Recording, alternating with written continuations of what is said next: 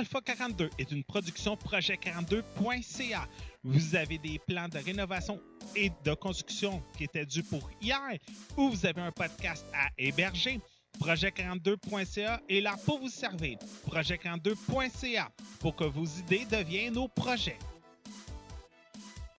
Alpha 42 aimerait remercier ses partenaires suivants pour la diffusion du podcast radio h2o.ca, Podcast Addict et PodCloud. Vous aimeriez aider Alpha 42 financièrement? C'est simple. Vous n'avez qu'à cliquer sur le bouton PayPal Twitch Alert qui est disponible sur la ligne Twitch d'Alpha 42 ou nous suivre via les pages Facebook et Twitter de Alpha 42 Net. Merci beaucoup et bon podcast.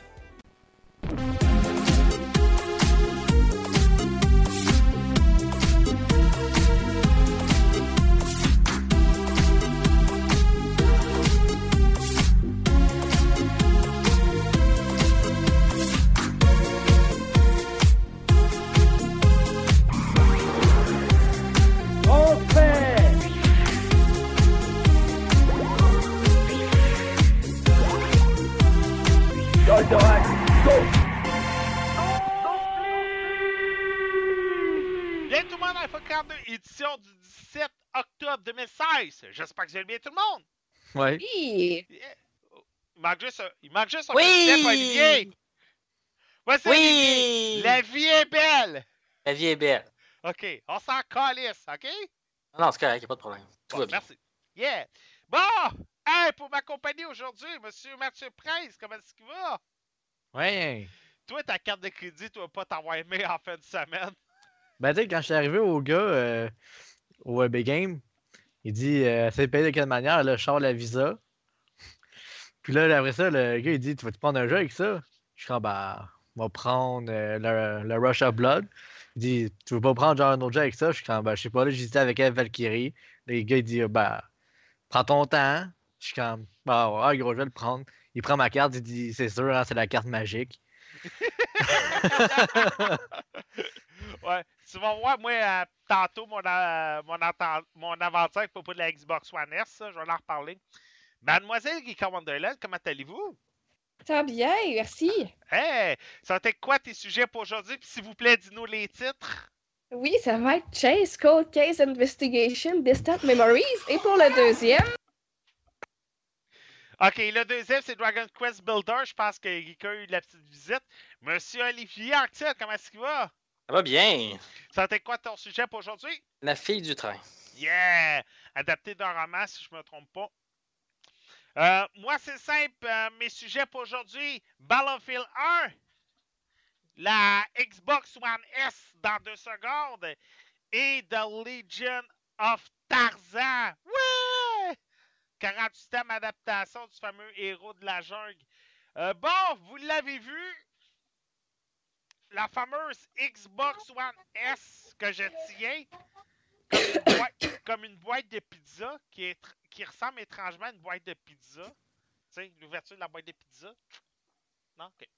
Faut dire qu'à la Dreamcast, ça ressemblait à une, à une toilette d'ailleurs. Et le pire, c'est que c'est vrai! C'est une toilette! Regardez-la comme il faut, là. C'est une bolle de toilette, la, euh, la Dreamcast.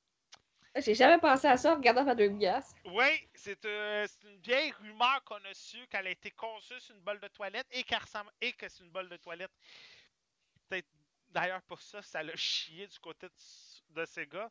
Malgré, ouais, mais malgré que c'est une, euh, malgré que c'est un, mais malgré que c'est une excellente console. Et je viens de remarquer quelque chose, c'est écrit Hello from Seattle en arrière de la Xbox One. On Ah. le voit pas là, mais c'est écrit Hello from Seattle. C'est le fun. Bon, la voici, la fameuse Xbox One S, la fameuse console pseudo 4K HDI de euh, Xbox Microsoft. Pourquoi je dis pseudo 4K? C'est qu'on a eu plusieurs. euh, Bon, j'explique de tout depuis le début.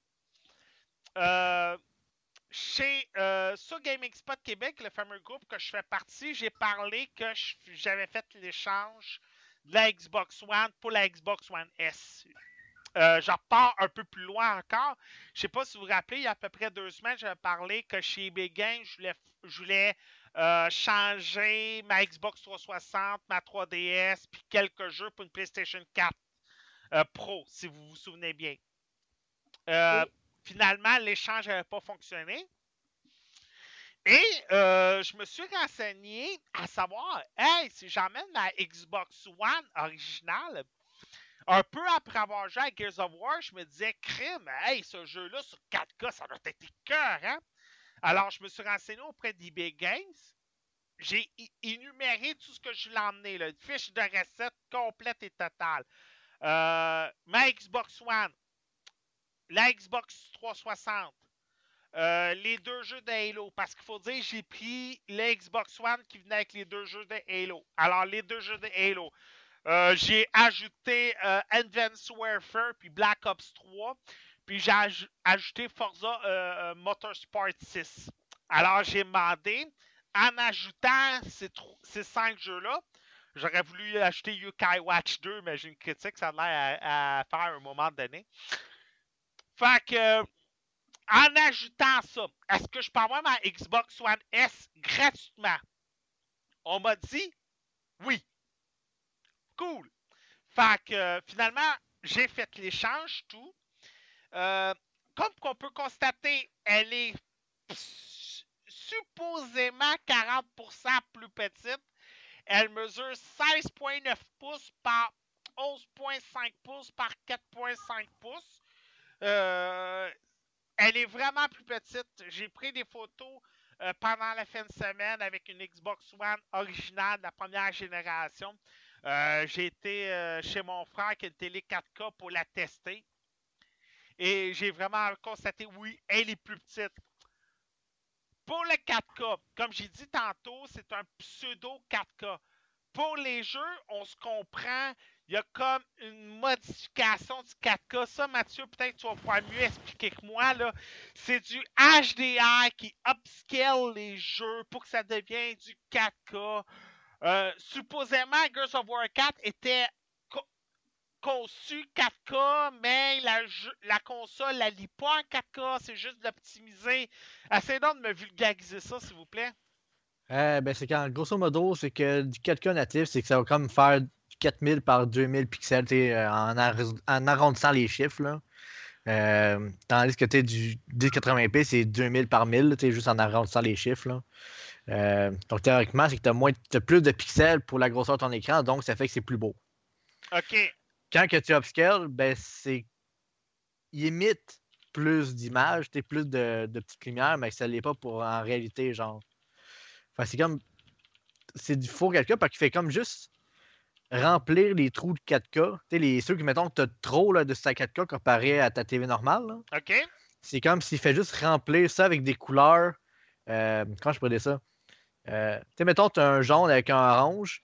Ouais. Ben, dans ta TV normale, ben, le stack 4K, comme celle entre les deux, ils vont comme la, faire un mélange du jaune puis d'orange pour comme remplir ce petit spot-là, mettons. Là. OK, c'est là le, le- le fameux scaling, là. C'est ça. Fait que, oui, ça va être 4K, mais c'est pas du vrai 4K parce que c'est pas une vraie texture. Il fait juste comme la remplir avec quelque chose de, de similaire aux autres proches. OK. C'est plus poussé que ça, là, mais vulgairement, c'est ça. là. OK, parce que je sais que toi, dans ces, dans ces affaires-là, euh, t'es comme un peu mieux que moi, là. C'est pour ça que j'étais dans l'équipe, là. C'est des, c'est des informations comme ça, là, que, que tu sais mieux que moi. J'ai pas mal vulgarisé, mais grosso modo, c'est que ça remplit des trous, vu que t'as plus de trous à remplir. OK. J'espère que ça vous a un peu éclairci, là. Mais bon. Ce que moi, je peux vous dire, c'est qu'en fin de semaine, quand je l'ai branché sur la télé à mon frère, elle n'a pas fait le 4K automatiquement. Il faut aller dans les paramètres d'affichage pour tout cocher, une genre de to-do list pour que la télé transforme, pour que la Xbox transforme les jeux en 4K pour la télé 4K. Et on a vraiment une to-do list. Est-ce que tu as coché le 50 Hz 4K? Est-ce que tu as, est-ce que tu as coché le 30 Hz 4K? Est-ce que tu as branché, est-ce que tu as coché le 4K? Est-ce que tu as, est-ce que as coché le HDR? Et ainsi de suite. Ouais, ouais. On a vraiment. 50 Hz. Ouais, c'est du 50 Hz Ouais. au lieu du 60. On a vraiment une liste comme ça à remplir de A à Z pour bien faire notre setup. Et on a même une liste qui nous dit Attends, t'as oublié de cocher ça. T'as oublié de cocher ça. Euh, c'est préférable que tu fais ce. On dirait que la Xbox, via le fil HDMI, reconnaît ta télé, puis va dire OK, t'es mieux de faire ces ajustements-là avant de t'en servir. C'est carrément ça. On a un to-do list, on a un guide par la main sur comment bien brancher la Xbox. Euh, comme j'ai- tantôt, comme je disais, elle est 40% plus petite, puis elle est un blanc opaque, longtemps, tapant, là. Et c'est pas un lustré, là. C'est vraiment, là, un opaque, là, comment je pourrais dire, un peu rude. J'ai peur que ça salit. J'ai peur que ça se jaunit. Sérieusement, j'ai les petites lingettes humides qu'on trouve au Dollarama. Là. Euh, petites lingettes là, dans un pot avec le bouchon bleu, avec le bleu l'isole. Est à côté de la Xbox. Juste pour être sûr que je la salue pas trop.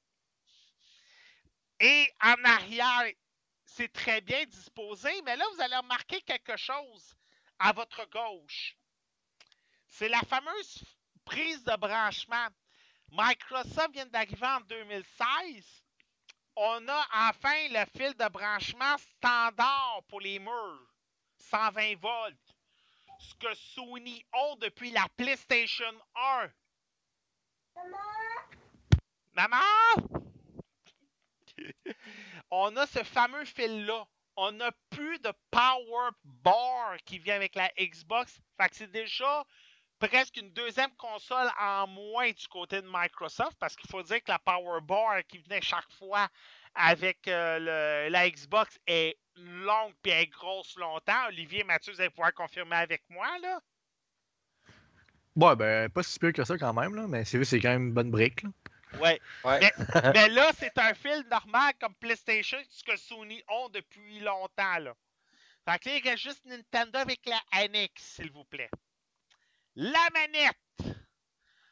Elle emprunte euh, les configurations de la deuxième généra- génération de ceux de Microsoft. Ça veut dire qu'on a la prise jack directement sur la manette. Mais on peut mettre la euh, un adapteur nécessaire pour pouvoir avoir nos, euh, notre pris notre casse d'écoute dessus, le, le contrôle du volume et tout. Pourquoi j'explique ça? C'est que la première génération de manettes n'avait pas la prise jack. On était obligé d'avoir un adapteur qui venait avec. Et l'adapteur était même après automatiquement certains casques d'écoute. Là, c'est plus nécessaire. La manette d'ailleurs a un genre de petit grip sur euh, la manette, ce qui fait qu'elle est antidérapante. Mais encore là, comme la console est blanche longtemps, puis elle n'est pas lustrée, là. Fait que ça aussi, les lingettes l'isole vont être à côté de la manette. Et ou soit je vais me prendre ma, ma- ma manette de Call of Duty, puis je vais la mettre manette principale. Le problème, c'est qu'elle est antidérapante, la nouvelle manette. Fait est plus confortable. Puis elle est un peu plus petite mais pas grand-chose. À peine, à peine quelques pourcents. Je sais pas si c'est le fait que j'ai plus le, contrô- le, le contrôleur de prise jack qui, qui vient avec, qui fait qu'elle est plus légère, plus petite. Mais je l'aime plus. Mais personnellement, je vais peut-être faire une visite sur le site de Microsoft. On a un nouveau système qui s'appelle euh, euh, qu'on peut faire nos propres manettes. Fait que je vais sûrement aller faire un tour. Je vais essayer de. Peut-être, je pense, une centaine de dollars. On peut faire une manette avec nos propres couleurs, notre nom écrit dessus, ainsi de suite. Fait que je vais sûrement aller faire un tour. Sauf que, par exemple, j'ai un petit warning que je voulais pas trop parler sur le groupe de Gaming Spot Québec parce que je voulais pas enflammer un peu les internets. Parce que des fois, Gaming Spot Québec, il en faut pas trop, mais c'est toujours très civilisé. Ça, Mathieu Prince va pouvoir confirmer avec moi. Euh...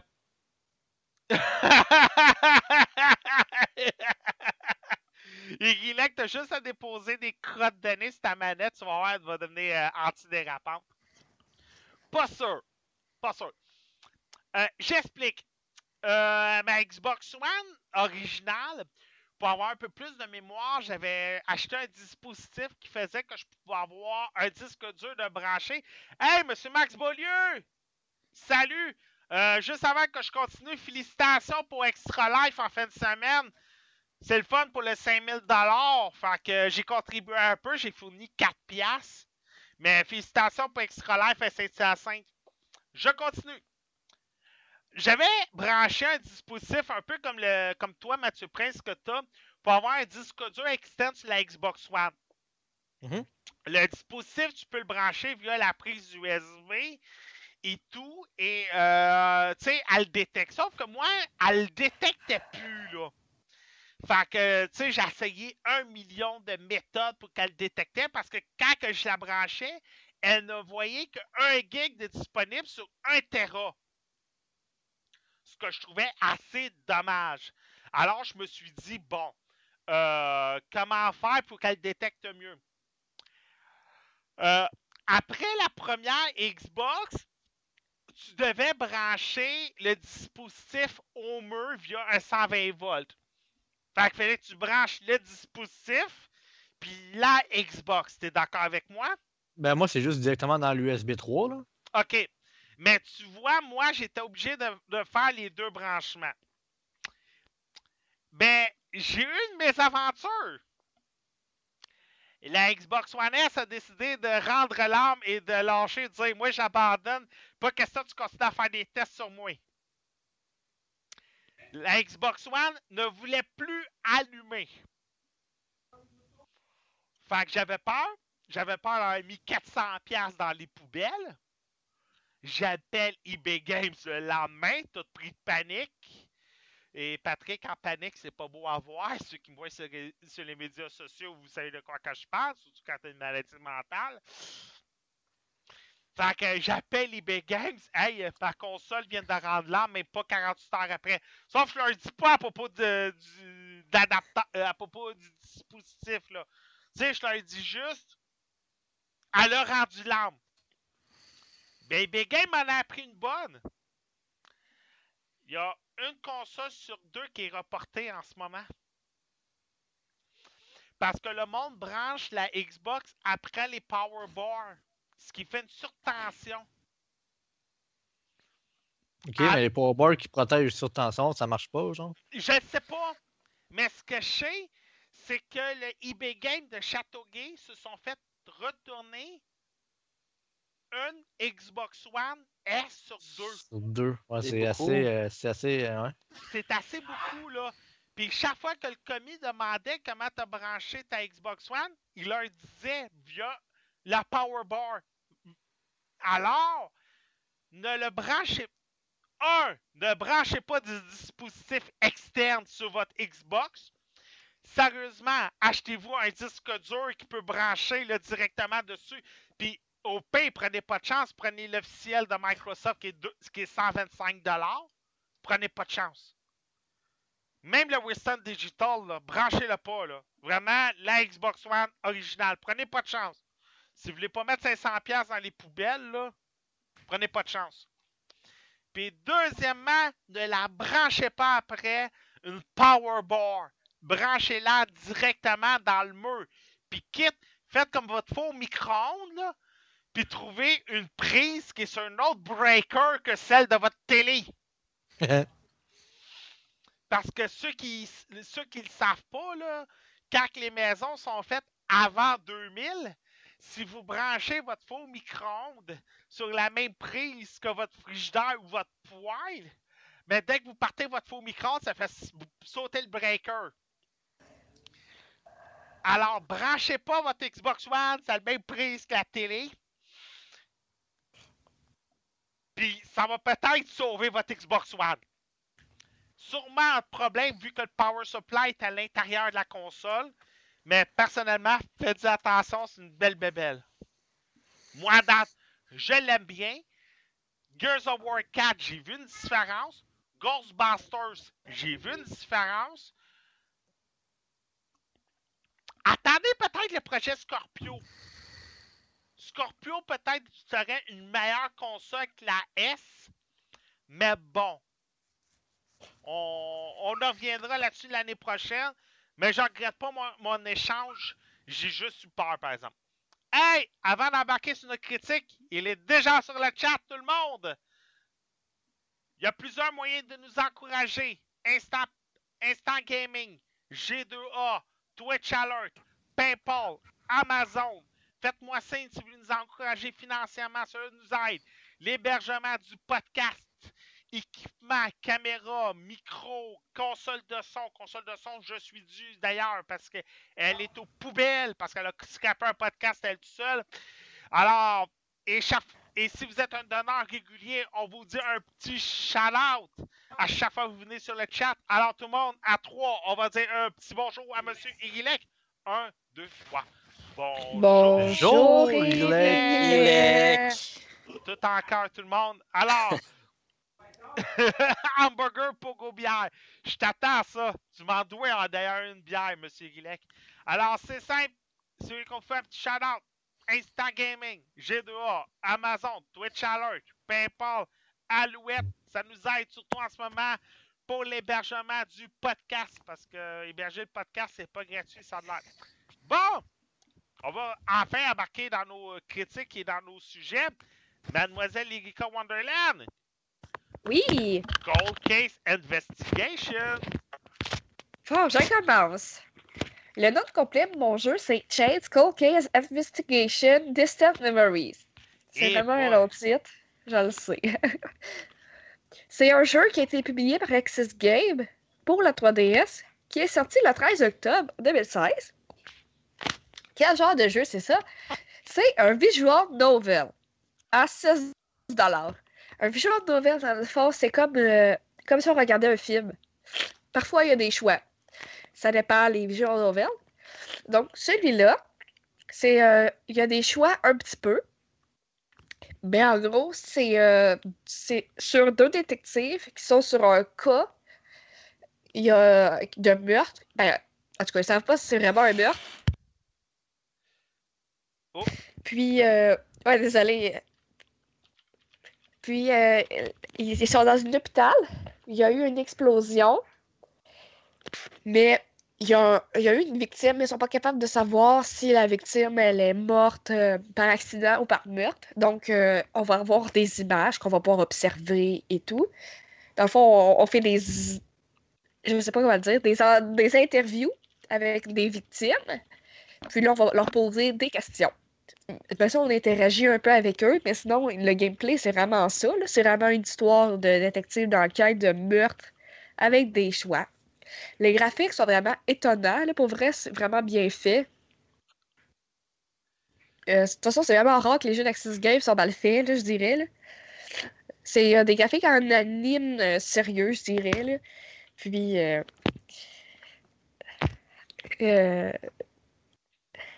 Oh, ça va, Erika? ouais, j'ai euh, un manque de concentration, je m'excuse. Je m'excuse. Je, voulais juste dire que dans fond, c'était. euh, il y avait vraiment des personnalités, les détectives. Il y avait comme, tu sais, le détective pas mal sévère, là, qui est comme, euh, je suis vraiment tannée de ma journée. Puis il y a la fille qui est genre plus po- positive, là, puis elle veut vraiment découvrir les, qui, qui a fait le meurtre ou si c'est un accident. Fait que c'est vraiment là-dessus que ça tourne. Ça donne envie de continuer de jouer. Puis pour le prix, euh, il est quand même juste 5,99.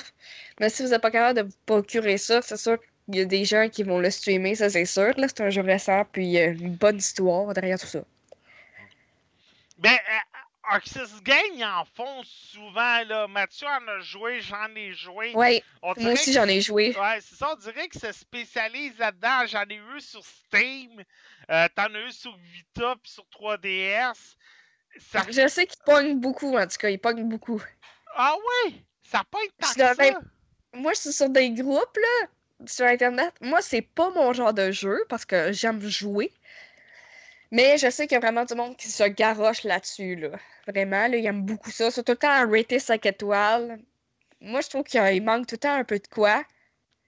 Il y en a qui sont aucunement actifs des jeux nouvelles. Euh, Cold Case Investigation, il est actif un petit peu. Ok. Je sais pas si, je sais pas si on change la fin de l'histoire. Ça, je le sais pas, parce que j'ai, je l'ai pas terminé. Mais tu sais, c'est des petits choix, là. C'est pas plus. Ben, pour le monde qui aime les trucs policiers, c'est sûr, sûr, sûr, c'est un, un bon jeu, là. Ok. C'est comme écouter un anime policier, là. Bon. Il y en a des, des visual novels qui sont 60$, lui, il est juste 6$. C'est vraiment un prix euh, abordable, je dirais. Ok. Ça t'est déjà tout pour toi? Ben, ça va être tout parce que je sais pas quoi d'autre dire de plus sur euh, ce jeu-là. Ouais, j'assume, hein, tu sais, c'est comme, ben là, c'est- un Il y a pas de visual novel. il n'y a pas de gameplay. l'enquête, est-tu intéressante au moins à date? C'est-tu prenant? Ouais, je, ouais, je me pose vraiment, vraiment des questions. euh, c'est comme, ah, euh, telle affaire est tombée de telle façon, mais euh, c'est un meurtre ou c'est pas un meurtre. Mais là, tu fouilles puis tu fais comme, ah, ben c'est sûr qu'il s'est fait assassiner. Puis là, l'autre personne est là, ben non, regarde, c'est ma théorie. Puis là, t'es comme, ah, my god, je veux continuer à jouer, là.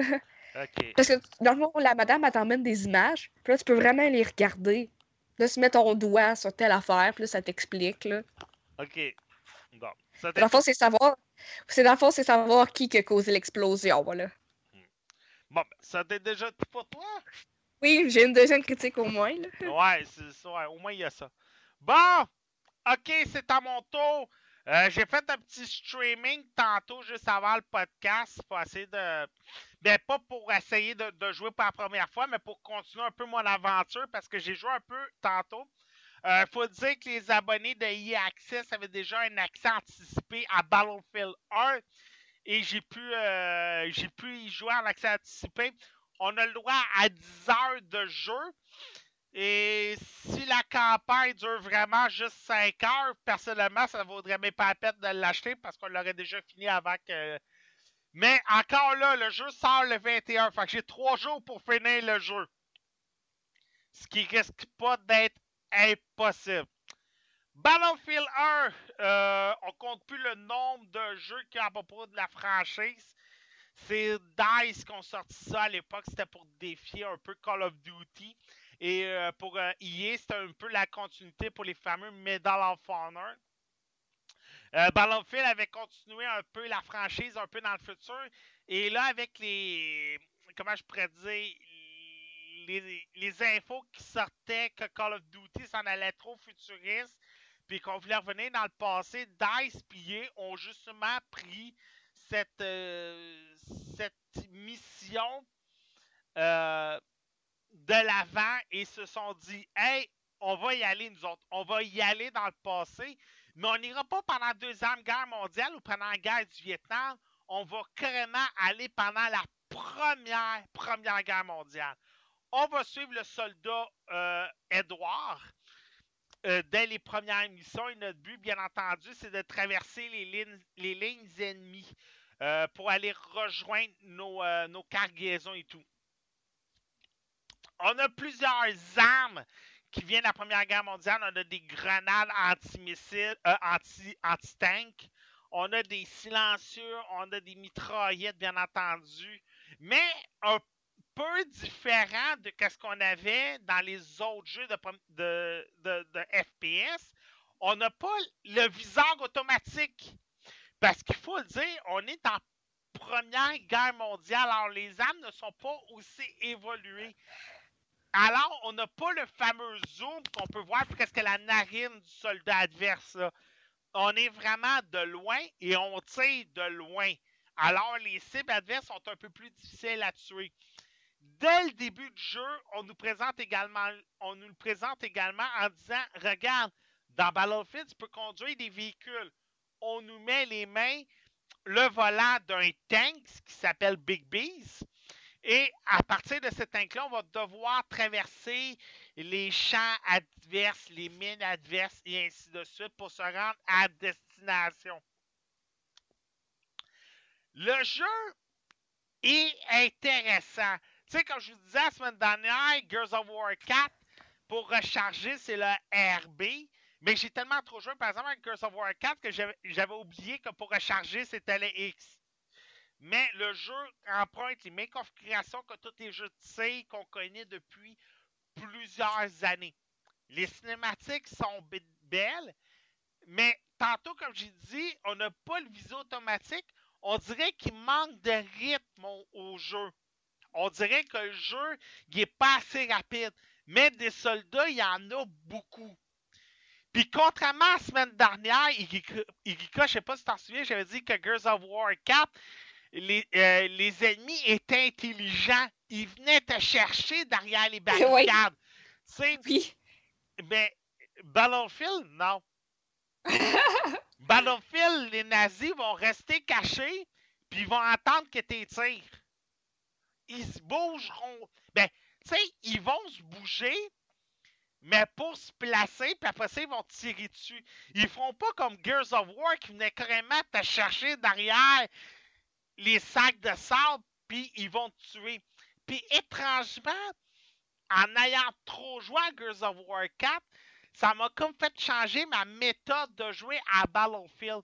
Il y a une mission où je suis carrément dans un brouillard. C'est la mission que j'ai faite juste avant d'embarquer euh, pour le podcast. Et le brouillard, je prenais vraiment le temps de me cacher. De ne pas me faire repérer. De bien m'infiltrer. De bien bouger. De bien tirer. De pas trop. Tu sais, et ça, c'est un peu Gears of War 4 parce que Gears of War 4, tu peux pas faire les Rambo. Et, le, et Battlefield et Call of Duty, tu pouvais faire les Rambo.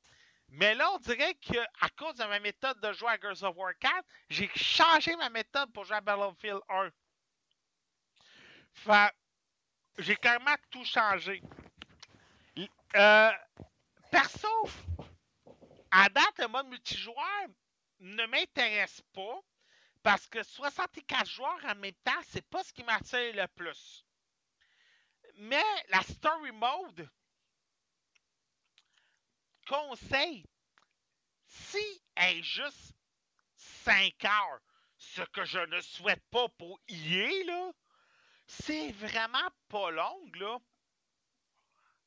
Abonnez-vous à EA Access, puis jouez-y avant le 21. Vous pourriez avoir joué à Battlefield gratuitement. Si le mode multijoueur comme moi ne vous intéresse pas, là, ben, faites ça. Ça pourrait peut-être vous avoir coûté gratuit jouer à un des meilleurs jeux de l'année. Fait que si vous êtes comme ça, vous allez pouvoir garder votre argent pour d'autres jeux. Donc Call of Duty.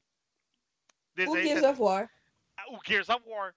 Selon moi, Gears gagnerait, là. Ou Civilisation 6. Ou Civilization 6. Tu sais, ça va peut-être faire permettre de garder euh, votre argent. Ou Ah. World of Final Fantasy. Ben ouais, on va toutes les nommer, tu sais. C'est ça, c'est ça. Mais un petit point, et ça, je suis sûr que tout le monde va, la- va le demander. J'ai pas vu de bug à date. Et on sait que.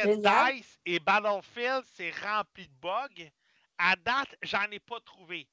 Mais je suis pas surpris que d'ici vendredi, les channels YouTube vont trouver des bugs en quantité industrielle.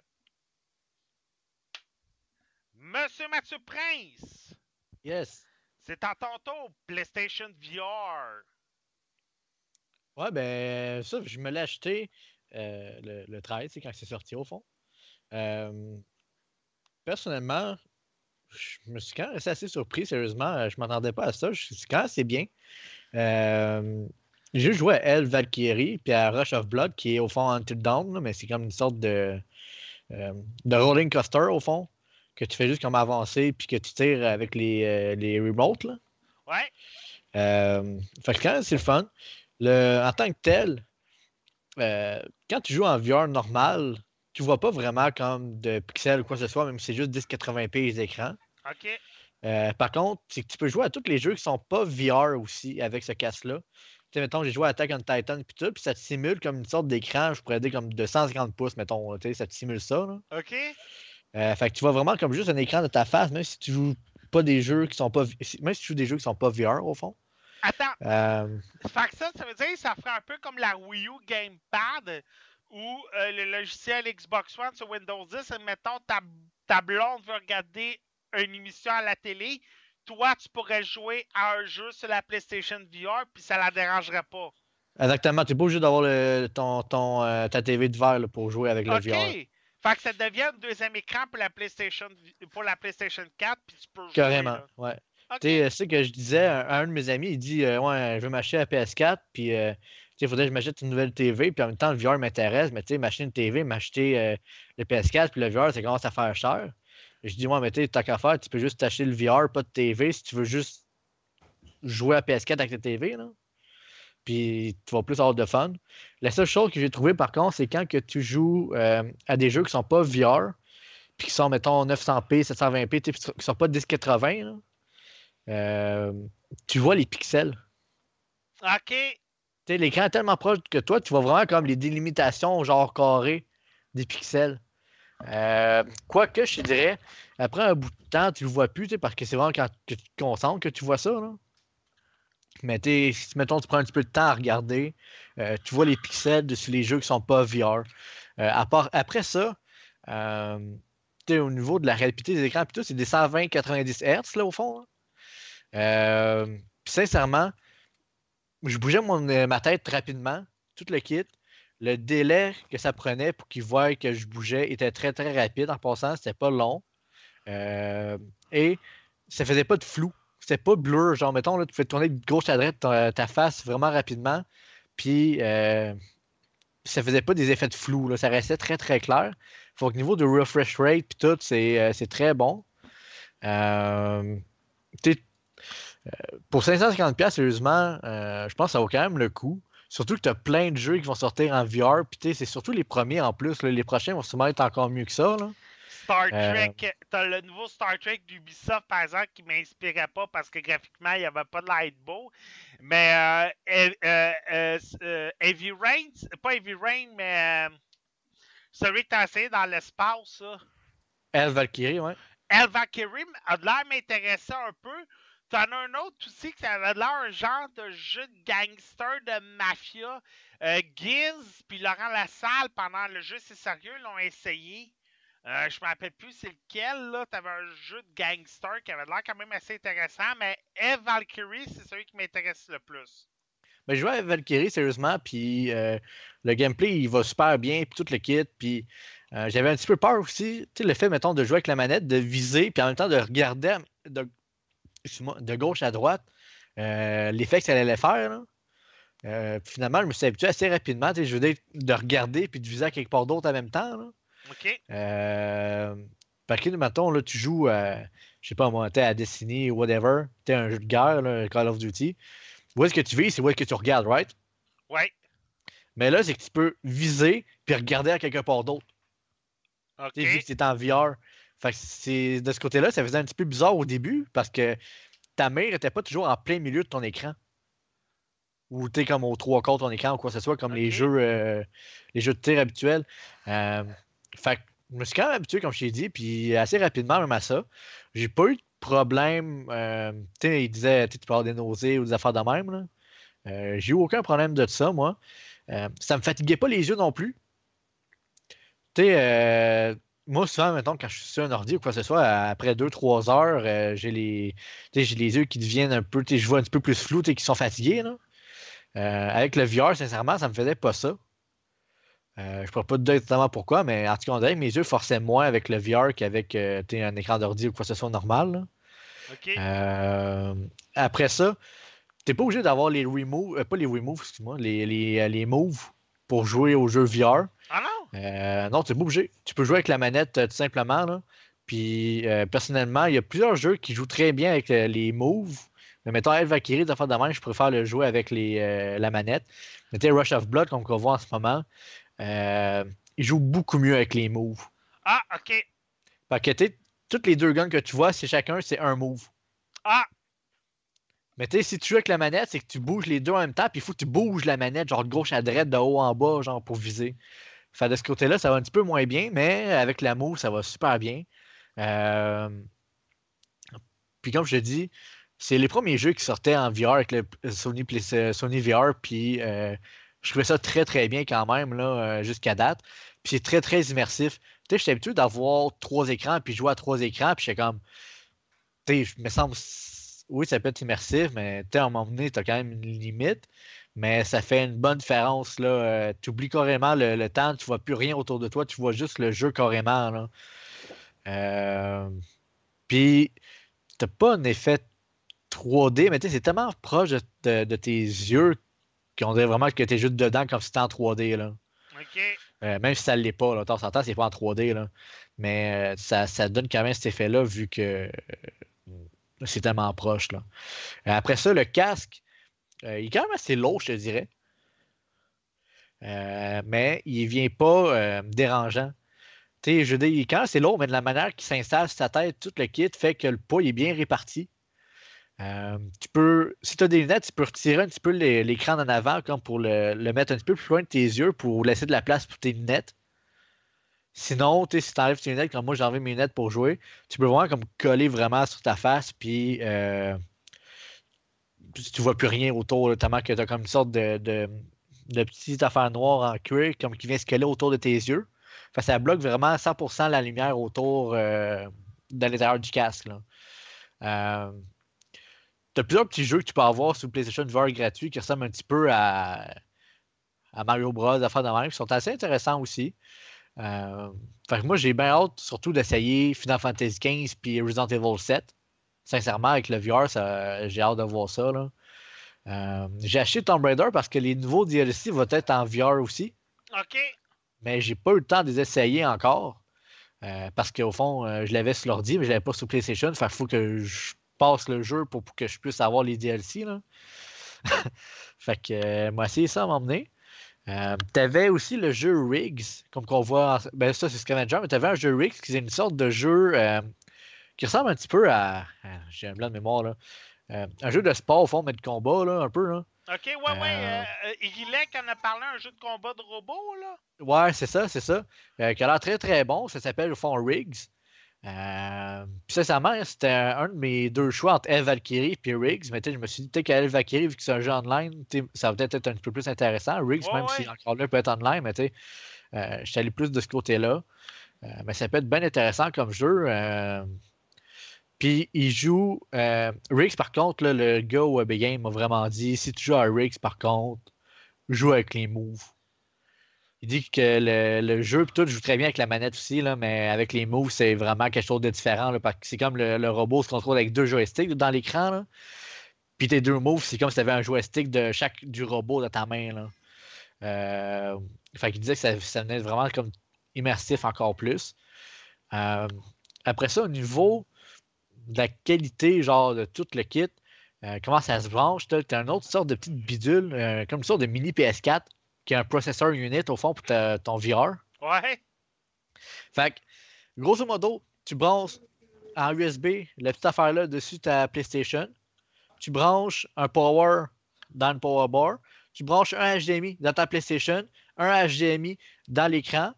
Puis après ça, faut que tu branches un HDMI puis un power à partir de cette affaire-là dans ton casque. OK. Fait que t'as comme six fils pour tout ça.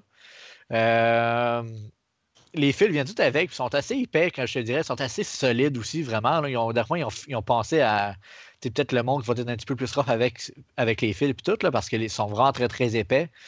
Euh, t'as quand assez long de fil, t'as environ, euh, je dirais, un bon 12 pieds de fil qui viennent avec.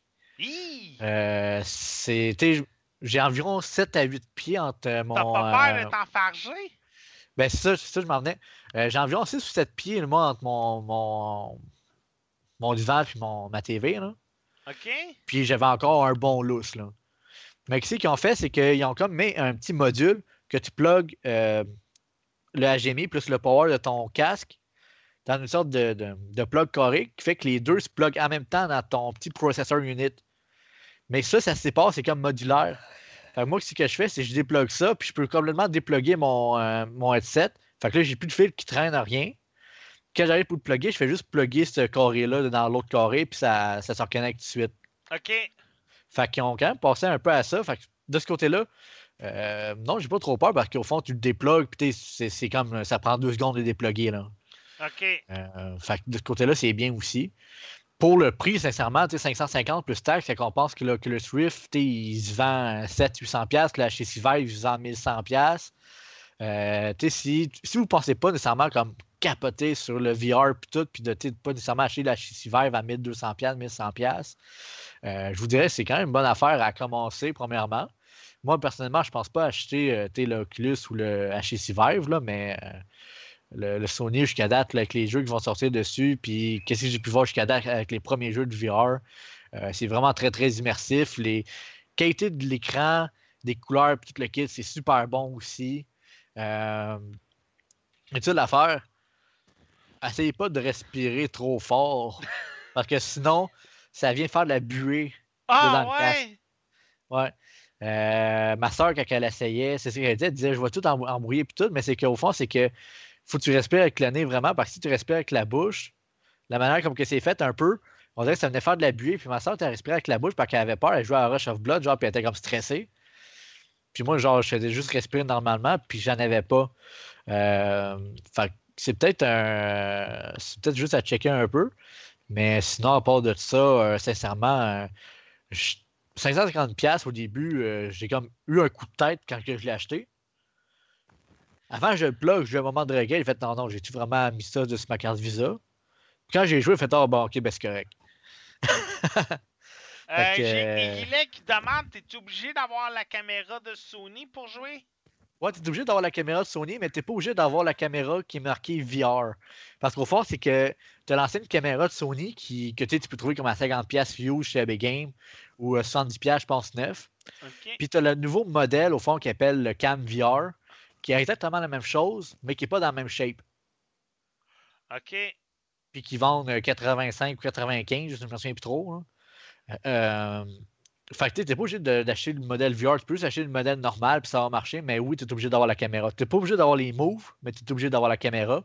Parce que comment ça marche, c'est que quand tu joues au jeu euh, non VR, ça ne dérange pas, parce que ça fait comme une sorte de gros écran sur toi. Mais pour être plus précis, puis tout, la caméra va détecter parce que ton casque va faire comme 6 ou 7 lumières. Je sais pas si tu vois là, dans le- la face du gars là, quand Ouais, il joue. C'est comme tout éclairé dans les coins. Là. Ok. C'est que le PlayStation- la caméra du, du PlayStation va comme détecter ces lumières-là pour détecter ton mouvement. Oh! Ok, un peu comme justement les, euh, les PlayStation. euh, comment ils s'appelaient les, les manettes là? Euh, Qui est obligé de les savoir pour jouer avec euh, PlayStation VR. Désolé, là, j'ai perdu le Ah, mot. ben les moves, là. Ouais, bon. Pour jouer avec les PlayStation Move, tu étais obligé d'avoir la caméra. Fait qu'ils Ouais, ont pris la même technologie pour le casque. Mais euh, sérieusement, ça marche très bien. T'as pas un gros délai. T'sais, mettons, je me tasse pour tasser ma tête dans le Rush of Blood pour éviter quelque chose. C'est quasiment instantané. Là. Ça, ça suit vraiment mon mouvement. Là. T'sais, T'as pas, l'effet comme de délai ou quoi que ce soit. Là. Euh, pour répondre à Irilek, euh, la caméra, fais-moi confiance, comme tu viens de dire, Mathieu Prince, là. Fouille chez Big Games, fouille chez, micro, euh, fouille chez Microplay. Tu vas en Euh, trouver une usagée là, dans un sac Le-. Juste pour répondre à Rilek encore une fois, euh, le casque tout seul vaut 550 plus taxes. Le casque avec euh, le jeu, la manette, puis la caméra vaut 700. Celui qui vient avec le casque, c'est la nouvelle caméra, mais c'est exactement la même caméra, c'est juste qu'ils ont changé la shape de la caméra. Mais tu sais, la caméra, c'est la même chose exactement. là. Euh, sauf que tu sais, si tu calcules ça, les moves se vendent à 130$, la caméra se vend, on va dire, à 75$. Fait que ça fait 200$ grosso modo, plus 550, ça fait 750$. Fait que si tu achètes ça en bundle, tu n'as pas rien. Ça te donne quand même 50$ de moins au bout de la ligne. C'est quand même le- 700 pièces pour... Ouais. puis ça, c'est sans... C'est-tu, euh, c'est presque comme dans le temps qu'on achetait euh, la, la Xbox 360, était ça, 700 pièces ça? Ben c'est que il faut que tu dises que, mettons, tu achètes le VR avec la Move puis tout, ça coûte 700$, puis il faut que tu achètes la, la PlayStation qui coûte 400$, ça te revient à 1100$ pour une console. là. Mais, euh, je sais pas si c'est le, le processor unit, là. Euh, de la- du VR, là, comme je t'ai dit, là, qui vient changer ça un peu. Mais j'avais beaucoup de jeux qu'on dirait qui étaient beaucoup plus fluides Avec le VR qu'avec ma TV. Pourtant, j'ai une TV qui est très. J'ai une très bonne TV, là. euh, tu sais, 240 Hz, 3D, tout le kit, là. Mais je sais pas si c'est à cause du, euh, comme dit, du petit processeur unit qui faisait que les jeux saccadaient un peu moins. Ok. Mais au fond, ça saccadait plus avec le VR que des fois, ça saccadait euh, en jouant. Il manquait de FPS, là. Ouais. Avec le VR, il en manquait comme plus ou je remarquais plus la différence. Fait comme je t'ai dit, je sais pas si ça vient racheter un peu de, de- de- de- de puissance à la console ou quoi que ce soit. là. Mais euh, il y avait plusieurs jeux que des fois j'arrêtais de jouer parce que comme. c'est dégueulasse comment il n'y a pas d'FPS, comment c'est mal optimisé ou j'étais comme déçu. Puis là, j'essayais sur VR, puis euh, je trouvais le jeu super le fun, super fluide. T'as-tu essayé Euh, l'Oculus Rift? non. Ok, je voulais juste savoir si t'avais une différence entre l'Oculus Rift et la PlayStation VR. La... Euh, comme je t'ai dit, il y a quand même un bon poids. Tu tu, sens que c'est pas fait avec des matériaux cheap en tout cas. Ok, ouais, ben c'est Sony, là, on s'entend, là. Puis euh, l'ergonomie du casque, comment il est fait, comme j'ai dit tantôt, elle se pose très bien sur la tête, puis comment elle se pose en arrière de la tête, puis tout. Le poids du casque, tu le sens plus. Ok, Tu le sens vraiment plus. Même, tu sais, mettons, tu prends les mains, tu te fais comme Ouais, avoir ça sur la tête, m'avoir mal au cou. Mais quand tu l'installes, tu sais, comment il descend en arrière de ta tête, tu le quittes, puis que ça colle vraiment bien sur ton front, tu le sens comme plus. ok. Euh, mais sinon, Euh, pour J'ai une venir à ta question. a- Oups, Ouais. excusez-moi. J'avais une question. Il y a- je connais des gens qui suent beaucoup du front. Est-ce que ça peut couler dans tes yeux? Et je sais pas trop, là. Euh, je te dirais que non, parce que le bout du front, puis où est-ce que les, les, les, les, les, ben, les- les deux TV, là, mettons, pour tes yeux, là, euh, c'est comme vraiment deux parties séparées. Ah, ok. Euh, c'est vraiment comme séparé. Là, mettons, euh, le, le- vers le, le milieu de mon front, là, mettons, si ça me pique, là, je peux passer mon doigt entre euh, le, le casque et le, la queue Ah, du front, mettons, pour me gratter, mettons. Là. Ok, c'est cool. C'est fait que c'est séparé. Euh, Puis, quelqu'un qui suit beaucoup du front, je te dirais que, tu sais, moi, je suis, je suis pas tant que ça. Puis après, mettons, trois heures de jeu, je commence à avoir chaud au front. Sincèrement. Ben, c'est quand même un gros, euh, quand même un gros cuir. Sais, au bout, euh, après un bout de temps, là, je te dirais que, que oui, peut-être quelqu'un qui suit beaucoup peut peut-être suer beaucoup. Euh, mais sinon, euh, moi, personnellement, j'ai pas eu ce problème-là après plusieurs heures de jeu. Puis pour répondre à ta question, Pat, la différence avec l'Oculus Rift, d'après moi, une des grosses différences que tu verrais avec l'Oculus Rift, ça serait les pixels. Parce que si je me souviens bien, l'Oculus Rift est en 1440p. Ok. Tu sais, comme je te disais tantôt, là, je voyais les pixels. Là. Avec l'Oculus Rift, peut-être tu ne verrais plus parce que c'est quand même quasiment 50% plus petit les pixels. Ok. Mais est-ce que ça va encore paraître? Je ne pourrais pas te dire parce que je ne l'ai pas essayé. Mais tu sais, ça peut peut-être t'aider de ce côté-là. Là. Moi, c'est moi c'est le Star Trek que j'aimerais ça essayer avec le, avec le VR. là. J'aurais presque le goût d'acheter le, le Star Trek, de venir chez vous pour l'essayer sur la PlayStation VR. ouais, pourquoi pas? J'aurais le goût. Parce que c'est le jeu qui m'intéresse. Malgré que graphiquement, il y a de l'ailette longtemps. Là, on dirait Ouais, un ouais. jeu des années 96. Puis pourtant, c'est Ubisoft. Là. Mais sais, tu check, euh, tu check par contre les jeux qui vont sortir du VR. euh, J'ai checké ça, là. T'en as quasiment 300 qui sont annoncés, genre entre ici puis comme fin 2017. Là. C'est déjà, c'est déjà 100% de plus que la Virtual Boy.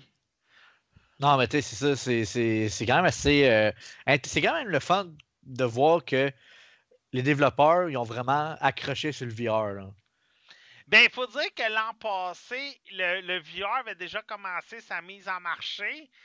Puis là, sachant que c'est Sony qui embarque, sais, peut-être que le monde sont un peu plus en confiance, le fait que c'est Sony, que Oculus Rift, qui est une un petit Kickstarter qui est rendu chez Facebook.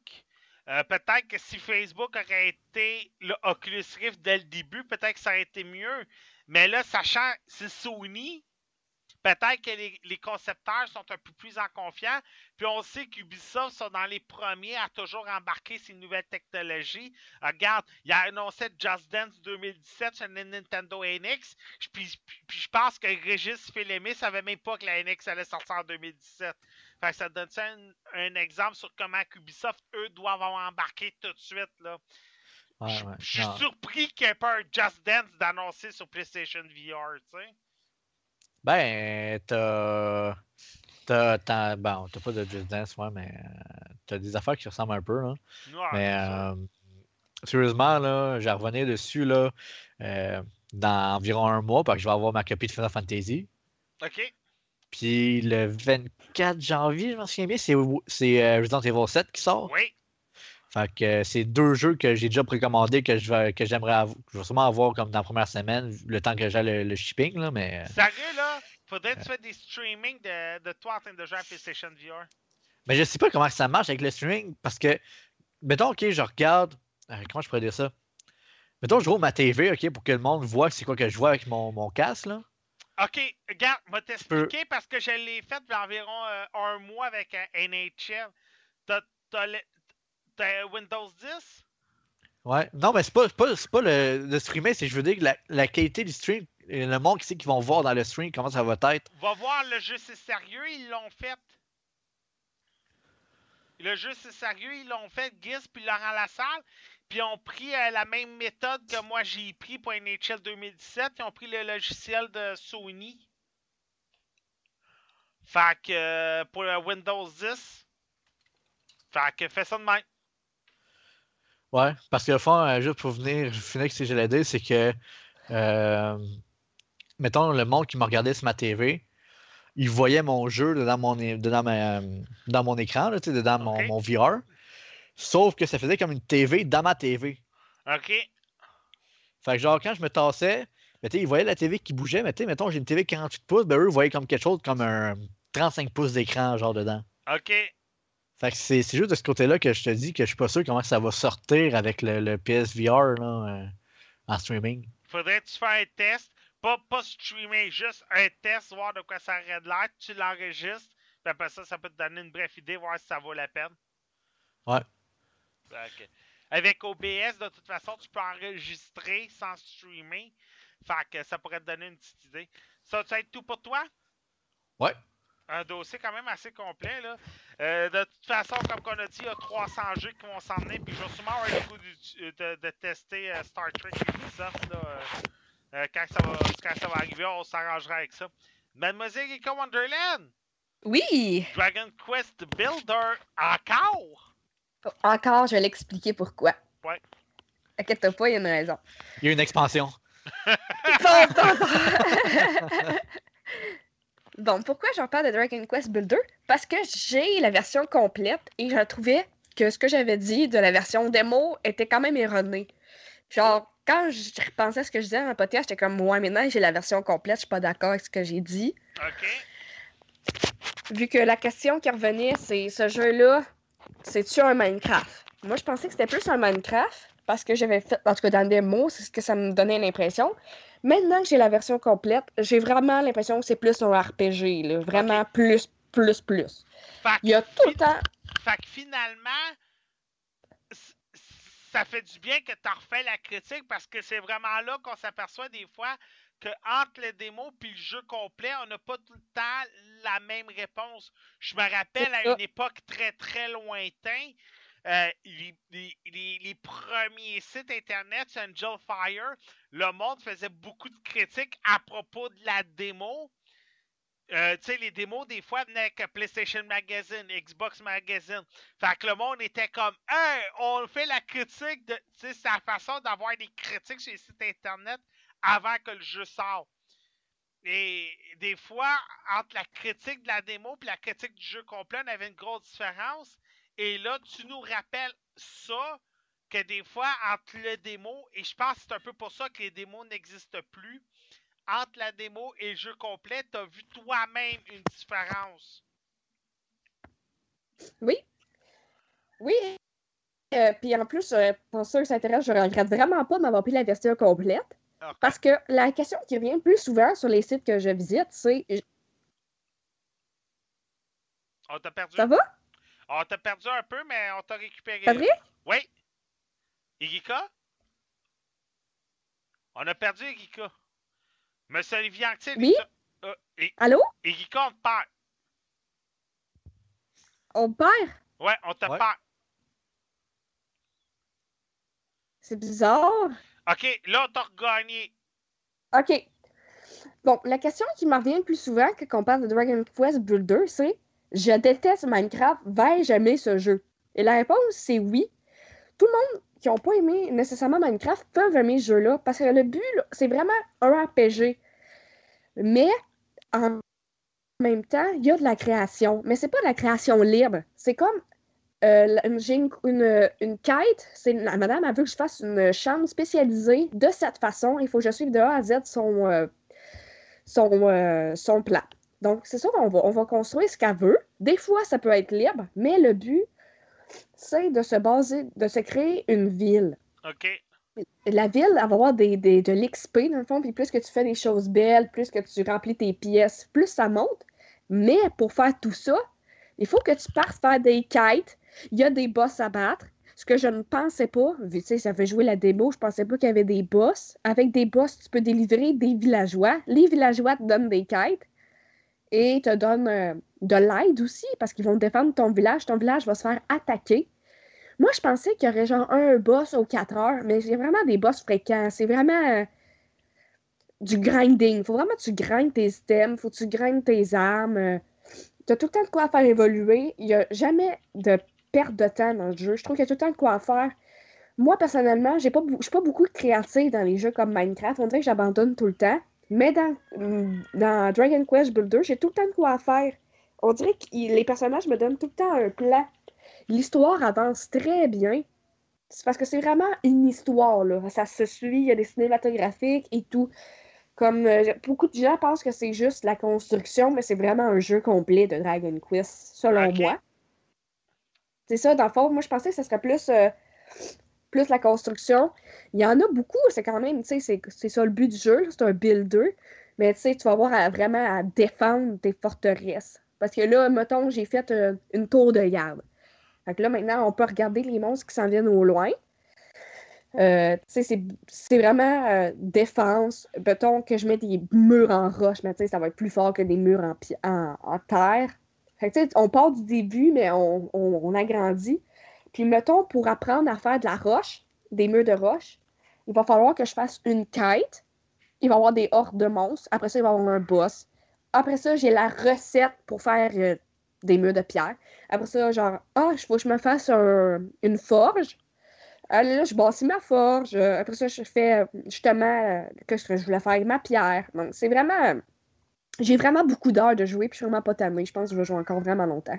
OK, c'est pas un genre de Mario Maker que ton but c'est de faire des donjons, puis après Non. ça c'est décomplété, là, euh, que tes amis les complètent. Là. Moi je pensais que c'était ça, un genre de RPG Maker. là. Non, c'est vraiment pas ça. Est-ce que euh, tu dois connaître un peu le jeu euh, Harvest Moon? Euh, oui, je connais beaucoup Harvest Moon. Oui, moi aussi, j'adore. Justement, le jeu me donnait la piqûre de Harvest Moon encore. Mais c'est comme ça, c'est comme t'as ton village, les gens te parlent. Mais à la place de t'occuper euh, de tes animaux, tu t'occupes un peu de tes villageois, tu leur construis des affaires, il y a des boss, euh, tu vas cueillir des herbes, tu fais tes propres potions. euh, C'est vraiment un jeu poussé. Tu sais, c'est Square Enix, me... ils m'ont vraiment pas déçu sur ce jeu-là. C'est vraiment, vraiment poussé. On s'ennuie jamais, en tout cas. Il y a tout le temps de quoi à faire. La madame, elle veut que tu y fasses la cuisine. L'autre, elle veut que tu y fasses une potion. L'autre, elle veut que tu y fasses une chambre. Après ça, il faut que tu ailles explorer les mondes. Puis il y en a... C'est vraiment un vaste monde, là. En tout cas, je ne les ai pas toutes visitées, puis j'ai vraiment joué gros. J'ai abusé de ce jeu, pour vrai. là. C'est pour ça que je voulais absolument revenir. J'avais vraiment l'impression d'avoir mal vendu le jeu. Mais non, c'est pas un maker, c'est... euh, J'espère que tu comprends ce que je veux dire. Oh, ouais, c'est comme... je- euh, Oui, oui, je comprends, là. C'est vraiment le but. Ben, ils ont un peu emprunté du Minecraft parce que Minecraft, tu, Oui. peux, tu peux construire tes fortes. Hey, parlant de Minecraft, je vais te, revenir avec ça tantôt. Euh, le but, c'est de construire tes forteresses, puis c'est d'empêcher tes ennemis de le détruire. Minecraft a un peu ce même but-là parce que t'en Ouais. as des trolls, comme qu'on pourrait dire dans Minecraft, qui vont, eux, aller sur les réseaux des autres et que leur but, ça, c'est pas de construire, c'est vraiment juste de démolir. Mais il y a absolument personne qui peut rentrer dans ta game. C'est pas un jeu en ligne. OK. C'est euh, carrément solo. Moi, je trouve ça mieux de même, de toute façon. C'est comme, Tu sais, un Sim- Ma- comme un SimCity. Oui, c'est ça. Mais dans le monde de Dragon Quest, parce qu'il y a toutes les, les bestioles de Dragon Quest. Puis les personnages sont design à la, au- à la Dragon Ball parce que c'est le même auteur, c'est le même écrit, c'est le même dessinateur. OK. Mais tu sais, dans Minecraft, tu peux pas avoir des villageois, là. À part que, tu sais, ils sont lettres puis ils font rien. Mais eux autres, ils font vraiment de quoi dans ta ville, là, les villageois dans ce jeu-là? Sam, il, il dit qu'il comprend Star pour que t'es stické sur ce jeu-là. ouais, c'est parce qu'il est dans mes amis euh, PlayStation, fait que lui, il peut voir quand je joue. OK. Ben, c'est ça, je pense que j'ai bien fait d'en reparler parce que je pense que même lui, il comprenait pas. Il pensait que c'était plus sur Minecraft, je, je crois. Donc, je suis revenue. J'espère Ben, que ta vous comprenez. théorie du aussi Minecraft. confirmer qu'en a abusé. Ben, ta théorie du Minecraft est bonne. C'est Ouais, juste mais c'est- c'est c'est plus un mélange RPG avec Minecraft, tu sais. Mais plus côté RPG. C'est ça que je voulais dire. C'est- c'est- oui, il y a beaucoup de création, tu sais, c'est quand même un peu le but. Mais moi, je suis pas capable d'embarquer dans Minecraft parce que je suis pas assez créative, là. C'est pas parce que le jeu est poche. Mais ça, c'est comme, ah, ça me donne un chemin à suivre. On dirait que j'aime ça. C'est c'est comme un peu un Minecraft un petit peu plus tenu par la main, c'est ça? Euh, Si on pourrait dire d'une certaine manière. Il y a une his- parce qu'il y a une histoire, il y a des boss ça. à battre. J'ai pas l'impression que dans Minecraft, il faut grinder pour des boss. Parce que moi, en tout cas, j'en ai jamais. Minecraft, t'es comme juste comme, ok, ben vas-y, euh, bâti. là. Ouais, c'est ça. Là, c'est vraiment, il faut que tu fasses attention à tes villageois, il faut que tu fasses attention à tes forteresses. C'est Euh. vraiment un côté. Euh, En plus, il y a ta, ligne de manger. Ça, je sais pas si là dans Minecraft, c'est pour ça que je le dis. Puis il faut que tu dormes. C'est comme, comme un peu un Sims, Harvest Moon, SimCity, euh, RPG. Là. euh, T'as tu vois, qui dit que lui, il aime bien euh, euh, Dragon Quest Builder. Juste pour, juste pour rappeler, tantôt, quand j'ai dit que ma Xbox One S avait sauté, j'avais fait l'échange au eBay Games de Saint-Constant. Et avant d'appeler Châteauguay, j'ai appelé Saint-Constant. Et à Saint-Constant, il n'avait plus de bundle Xbox One S avec Halo 5 et Halo euh, Legion. Le gars voulait me proposer le bundle avec Minecraft. J'ai Oh fait j'ai fait comme non, c'est correct, si tu je vais. Puis le gars, il me disait, garde, je, je- je vais te laisser la copie. Là, je t'ai vu, j'ai fait comme, j'ai-tu vraiment le goût de dépenser 10$ de gaz pour me ramasser avec une copie de Minecraft? non, c'est correct. Moi Non, non, c'est plus, correct. ça. Finalement, je vais économiser 10$, je m'en fous de perdre une, deux. Parce qu'écoute, je m'aurais ramassé 4 copies de Halo 5, là. Fait que j'ai fait comme, non, regarde, finalement, je vais aller à Châteauguay, puis je vais laisser le Halo 5 au gars sur le comptoir, juste déjà pour faire comme, Ah, regarde, au moins, je, au moins, je récupère Xbox One S, tu sais. Mais le gars, il était prêt à me donner le, le Minecraft, tu sais. J'étais comme, non. Mais, Généreux. ouais, mais par exemple, j'aurais pas pu l'échanger contre le forfait Battlefield 1 parce que le forfait de Battlefield 1 est plus dispendieux même s'il est 500 gigs. Au lieu d'être 369 et 399. Ah. Que, par exemple, j'aurais pas pu le faire. Mais euh, si vous voulez jouer à Battlefield 1 et vous voulez une Xbox One S, euh, la promotion que je parle est terminée. Mais mettez le petit 50$ de plus là, pour avoir Battlefield 1 avec la Xbox One S, ça peut valoir la peine. Euh, ça va-tu être tout pour toi, Erika? Oui, ça va être tout. Parfait. Bon, hey, monsieur Olivier Oui. là, j'avais peur. Là, j'avais hâte que tu m'en parles. J'explique pourquoi. C'est parce que en ce moment, les critiques de The Girl on the Train, c'est varié. Euh, il- il faut le dire, c'est adapté d'un roman à succès du New York Times. Et le film était très attendu parce qu'on disait que ça être un Oscar assuré pour Emily Blunt. C'est le, film typique pour un Oscar. C'est un excellent trailer et tout. Sauf que malheureusement, ça, on a dit ça pendant les public tests, puis pendant les reviews pour les journalistes. Parce que le film a eu deux sorties. En premier lieu, les sorties restreintes, et après ça, les sorties grand public et grand journaliste. Et c'est là que malheureusement, le film a en ce moment un contrebalancier. Autant il y en a qui disent que c'est un excellent trailer comme qu'on avait des années 90 avec les Basic Instincts, euh, le film de la, la gardienne, euh, la, euh, la main qui berçait l'enfant euh, et ainsi de suite. Autant on a un mauvais film que le film ne respecte pas le roman. Et ça, c'est pas la première fois que je l'entends. Maintenant, c'est quoi, toi, ton avis, Olivier? Euh, moi, j'ai bien aimé, honnêtement. Il y a eu il y a de petites, euh, peut-être un petit peu de longueur, là. Je trouvais que c'était un petit peu long avec sa coule. C'est un trailer. Ouais, c'est ça. Mais euh, je trouvais que ça fait sûr que ça- l'histoire fait vraiment penser à Gone Girl, là. C'est vraiment dans le même type. Si vous avez aimé Gone Girl, c'est intéressant, là. Euh, moi, je trouve que ça, ça- c'est poignant comme histoire. Il y a comme une espèce de, de triangle amoureux. euh, on va y aller avec l'histoire, là, en premier. Ouais. Dans le fond, euh, on suit la, le personnage principal qui est joué par Emily Blunt. Son nom, attends, je vais te le dire, là, c'est Rachel. Rachel a fait le trajet tous les jours pour se rendre à New York. Puis elle a, elle a comme pas le choix, c'est plus fort qu'elle. faut toujours qu'elle regarde la maison de son ex. Ok, ah. Ce qui se passe. Fait que c'est ça un peu son pattern. Puis elle est alcoolique. Fait que tu sais, ça va pas très bien pour elle. Mais là, il arrive un événement. Elle se rappelle pas vraiment ce qui s'est passé. Mais la gardienne, euh, elle se trouve avoir disparu. On sait pas si elle a été tuée. On sait pas euh, si- ou si elle a juste disparu.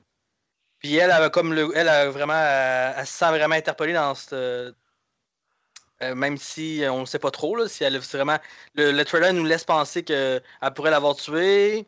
Vraiment, c'est vraiment. Moi, ce que je trouve que ça, ça m'a tenu en haleine. Intéressant. Est-ce que tu, tu vois au moins le résultat à la fin? Est-ce que tu sais au moins qui, qui l'a tué, là? Oh oui, non, c'est, plus clair vers la fin, là, mais je vais pas voler le punch là, parce que moi, ça m'a un petit peu surpris. Là. Euh, mais c'est vraiment intéressant. Là. Vraiment, Emily Blunt est excellente. Là. Euh, c'est vraiment un personnage qui est très très noir, là, très intense. Elle joue super bien. Là. Il faut que des fois elle tombe en larmes. Euh, je trouve que ça doit être un personnage très très, très dur à jouer, mais elle l'a très bien joué, à mon avis. Là. Ok. Il y a- Bon. Sinon, euh, j'ai bien aimé aussi le, le- le Justin Theroux là, qui, était, qui jouait Tom, qui était très très bon. Là. Luke Evans aussi était excellent dans le rôle de Ah, Scott. ben c'est ça, j'en remarquais. c'est- euh, Luke Evans est dans le film, là, celui qui jouait dans Les Seigneurs des Anneaux, là. Oui. Ok. Sinon, ben, pas j'ai Les Seigneurs bien- des Anneaux, mais dans Hobbit, ça. Ouais, c'est ça. Sinon, j'ai bien aimé Edgar Ramirez aussi dans le, le- le rôle du docteur. Euh, les trois rôles mais, féminins là, sont excellents. Là. C'est vraiment. Moi, je trouve que c'est un bon film. Honnêtement. Là. Ça Moi, j'ai aimé... ouais, j'ai aimé mon expérience. Honnêtement, si, si vous avez envie de vous. euh, un bon trailer, là, c'est vraiment. Moi, je, je- vraiment, ça m'a fait un petit peu repenser à Gone Girl que j'avais beaucoup, beaucoup aimé. Là. Ok. C'est Ça- intéressant. Ça va être tout pour toi? Oui. Bon. Euh, bon, moi j'y vais. The Legend of Tarzan. Bravo! Yeah, bravo! Yeah! Je l'ai eu.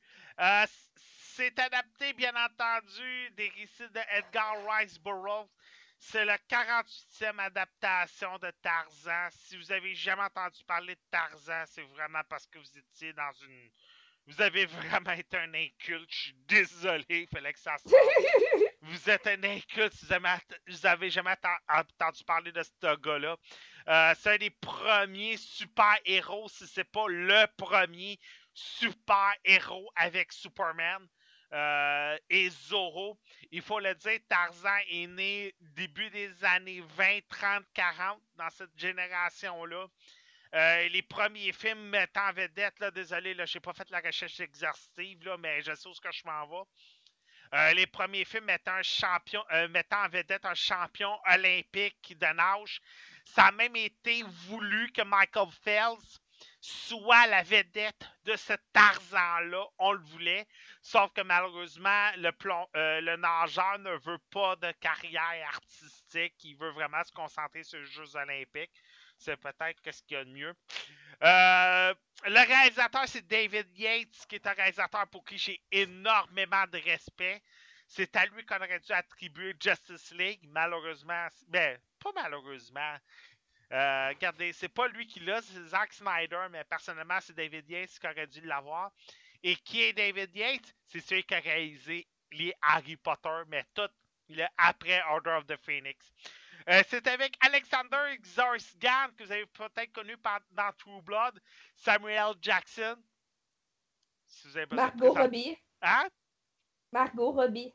Oui, Margot Robbie euh, de Suicide Squad euh, et Christopher Waltz qui n'a plus de présentation depuis Inglorious Bastards.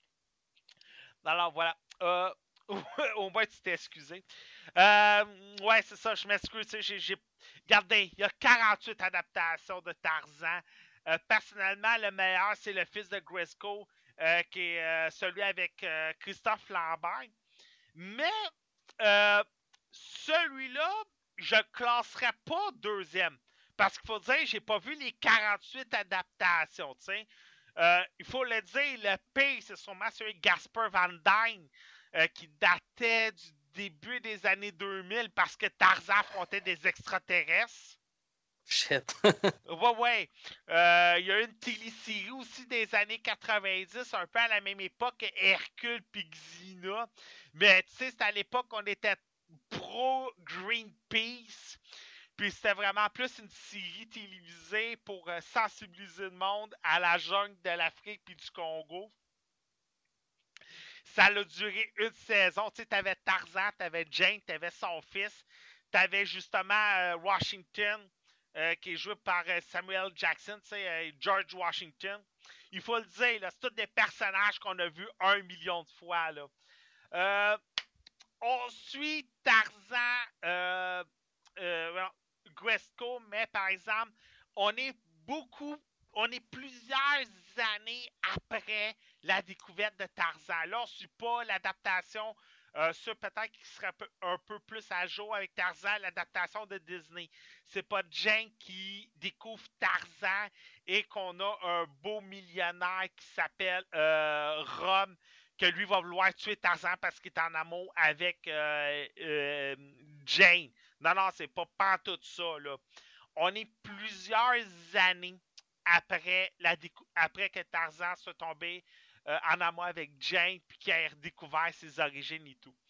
Euh, il va se faire interpeller par George Washington Williams, qui est un agent infiltré des États-Unis. Tu sais, on pourrait presque dire que c'est un FBI CIA. Le gars va interpeller euh, Tarzan, puis va lui dire, regardez, on a, on a quelques rumeurs qui voudraient que euh, le prince, qu'il y a un prince qui aurait engagé un homme qui est Rome, qui est joué par euh, Christopher Waltz. On aurait tendance à croire que certaines personnes voudraient utiliser les habitants du Congo comme, euh, comme esclaves pour construire une immense rail de chemin de fer qui rallierait la Grande-Bretagne, la France au Congo pour aller chercher des diamants d'une grande valeur. Et bien entendu, Tarzan, voyant ça, veut défendre le Congo, défendre ses peuples, défendre les villages qu'il avait un peu élevés pendant, avant qu'il devienne euh, euh, Gresco. Alors, bien entendu, lui, Jane et euh, George Washington vont aller à la, euh, à découverte de, euh, de, ces fameux de Rome et vont essayer d'empêcher tout cela qui se produise. Là, en passant, je vous préviens, George Washington n'est pas le premier, président des États-Unis, ou en tout cas président des États-Unis. C'est vraiment un agent du FBI. C'était pour, comment je pourrais dire, quand, Ed- quand Edgar Rice a voulu écrire Tarzan, il voulait rendre hommage au président des États-Unis d'une façon, mais ne voulait pas que ce soit le président des États-Unis. Il ne voulait pas qu'on fait de lien. Et vu qu'à cette époque-là, le noir, il y avait beaucoup d'esclavage et Edgar Rice, c'était un point qui le touchait beaucoup, il avait décidé de écrire un rôle qui était George Washington en l'honneur du président des États-Unis et de le mettre noir pour un peu vaincre le racisme aux États-Unis. Parce que quand Tarzan existait, on était en pleine Première Guerre mondiale et le racisme était très fort. Les Noirs étaient très euh, esclaves aux États-Unis. Bon, quand j'ai dit David Yates au début, et Erika, tu être d'accord avec moi, Olivier aussi, quand j'ai dit au début que David Yates devait réaliser un Justice League, mais ne l'a pas fait, c'est parce que j'ai beaucoup aimé ses jeux de caméra et son jeu où tout le monde a une importance dans le film. Et on a encore ce côté-là que tout le monde est important dans le film. On a Jimu Hansen qui joue le chef manga, qui va jouer un peu le, le chef qui est en charge du diamant. Eh bien, David Yates est capable de le rendre méchant mal- malgré qu'on le voit quoi? deux scènes dans le film, il va le rendre méchant, il va le rendre badass. Les villages au Congo sont méchants. Tu vois que les gars, ils ont vécu dans la jungle de l'Afrique et dans la jungle du Congo, puis tu vois que les gars, ils ont des pioches. Ils ont des bâtons, ils ont des lances pour se défendre. Mais tu vois que les gars, c'est pas juste des noirs qui ont des lances. Tu vois que les gars, ils ont vécu dans la jungle. Ils savent courir. Ils font pas juste marcher, là. Ils sprintent, là, puis pas à peu près. Tu vois que David Yates a très bien travaillé son, son Tarzan. Jane est pas juste une petite innocente dans cette histoire-là. Margot Robbie, étonnamment, joue bien son rôle. Et je dis, c'est peut-être à cause de David Yates que très bien, qui fait très bien son travail parce qu'il faut le dire, les derniers Harry Potter, David Yates a fait un excellent travail. Autant Chris Columbus, les premiers Harry Potter, il en a fait des films pour enfants. Autant David Yates avait bien compris que le public d'Harry Potter, et Rika, tu étais d'accord avec moi, le public d'Harry Potter, il a vieilli jusqu'au 8. Et David Yates a très bien fait la transition. Et bien là, il est encore capable de faire cet excellent travail. Christopher Waltz est encore un excellent méchant. Alexander Zorgzad est capable de faire un bon Tarzan. Et quand il affronte le singe au Congo, qui est supposément son frère et qui trouve qu'il l'a trahi pour tourner avec Jane, écoute, le combat est bien fait. Et tu t'attends, tu te dis, non, Tarzan va faire manger, il va au singe comme tout bon film américain. Non, David Yates, c'est comme, non, excuse, t'affrontes un gorille, là. Quoi? T'affrontes un gorille, t'affrontes pas un CGI. Bon, malgré que le gorille est fait en CGI, là. Mais Tarzan, il en mange toute une, là. Tarzan, il souffre. Puis pas un coup de poing, là. Le gorille, il te le ramasse, puis d'aplomb. Puis t'as mal pour Tarzan. Puis Samuel Jackson, qui fait George Washington, va suivre Tarzan dans la jungle.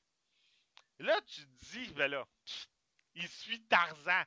Ça va être un film. George, Washington va suivre Tarzan comme si de rien n'était. Les deux vont courir le marathon. C'est le fun de prendre Samuel Jackson pour faire George Washington parce que l'acteur va faire le sarcasme, puis va rire, puis il va s'essouffler, puis il sera pas capable de suivre le rythme. Puis il va aller faire les jokes, genre, hey Tarzan, t'aurais pas pu courir moins vite, tu sais, oublie pas, moi je suis un humain, je suis pas un singe. Puis Tarzan, il dit, non, non, regarde, moi aussi je suis un humain. Ouais, ben bon, j'avoue, j'ai été élevé par des singes, tu sais. Il y a tous ces petits points-là que j'ai aimé de Samuel Jackson. Le Tarzan est bon, le Tarzan est physique. Comme j'ai dit, Christopher Waltz est écœurant dans son rôle de méchant. Puis tu vois que c'est un explorateur, un pseudo Indiana Jones, tu. Le gars, il s'est manié fusil. Le gars connaît la jungle comme le fond de sa poche. Le gars connaît les animaux. Le gars connaît les sons. Tu sais, c'est pas un, un, petit méchant, c'est un méga méchant, là. Il reconnaît même les cris de Tarzan. Tarzan, quand il fait son fameux ah! Il va le reconnaître puis il va savoir que c'est Tarzan qui s'en vient, là. David Yates a fait un excellent travail et je le répéterai jamais assez. Et justement, il réalise le prochain Harry Potter. Ben, en tout cas, le prochain Harry Potter, on s'entend, là. On... C'est pas le prochain Harry Potter, mais je pense que tout le monde a hâte qui sort, là. C'est quelqu'un qui a pas hâte que Fantastic Beast sort. Je pense qu'il n'est pas fan d'Harry Potter. Mais David Yates doit se faire donner, s'il vous plaît, un DC comic. Peut-être pas le prochain Batman, mais peut-être le prochain Superman. Parce que s'il a réussi à rendre humain et faible Tarzan, parce qu'il faut le dire, Tarzan puis Jane, Superman puis Lois Lane, c'est un peu la même histoire. Peut-être qu'il serait capable de faire un bon Superman. De toute façon, j'ai toujours dit, je vais le répéter, David Yates doit faire un DC Comics. Ça, c'est inévitable. Donnez-en un DC Comics, s'il vous plaît. Ça va être bon. J'ai aimé The Legend of, Ta- of Tarzan. Profitez-en, il sortait sur Blu-ray et DVD. Euh, y en a-tu qui avaient d'autres sujets à aborder? Je l'ai vu, Pat, aussi, Non. euh, Tar- Legend of Tarzan. Ouais, puis comment tu l'avais aimé, toi? J'ai trouvé ça super bon aussi. C'est une belle aventure, honnêtement. Je connaissais pas euh, tant l'histoire de Tarzan, pour vrai. là. J'avais comme pas vu les, les classiques de Disney et tout ça, puis j'en savais pas tant que ça, puis j'avais vraiment, je trouvais que c'était vraiment intéressant. Ben, écoute, le Disney, c'est un Disney. Ouais. C'est- C'était la voix de Whoopi, Whoopi Goldberg qui faisait sa mère euh, dans la version de Disney. Tu sais, c'est un Disney. Euh, tu vas, il y a même un clin d'œil à la Belle et la Bête. À un moment donné, Jane a le, le trousseau de tasse de Pepper Pot, tu sais. Euh, tu sais, écoute, là, si ça te tente pour le plaisir. Moi, je te dirais plus, va écouter celui avec Christophe Lambert, qui est sorti au milieu des années 80, qui est très bon. C'est à l'époque où Lambert était dans la. était dans la, la que tout le monde voyait Christophe Lambert dans sa soupe. C'était un peu après Highlander, puis juste avant euh, Mortal Kombat. Euh, Christophe Lambert était comme la vedette à devenir des années 80. Finalement, euh, on en entend presque plus parler aujourd'hui. Mais vas-y avec ça. Sinon, si tu as la chance, sont libres de droit. Tu pourrais les trouver un peu partout, là, les Tarzans originales. De toute façon, Tarzan est une œuvre libre de droit. En passant, le film est adapté des bandes dessinées de Dark Horse Entertainment. C'est eux autres qui ont les droits pour faire des bandes dessinées, puis c'est adapté de ces œuvres-là. Fait que si ça vous intéresse, Dark Horse ont fait plusieurs bandes dessinées. Mais euh, vas-y, trouve-les sur Internet, sont faciles à trouver. Euh, les films des années 20, ça peut t'intéresser. Bon. Des fois, c'est toujours le fun. là. Ce qui est étrange, c'est que Tarzan nage beaucoup dans les années 20-30. Comme j'ai dit tantôt, c'est un Olympien qui l'a fait euh, dans, cette époque-là. Fait qu'il faisait beaucoup de scènes où il devait nager. Fait que euh, c'est ça. Euh, y en a-tu qui avaient d'autres sujets à apporter? Non.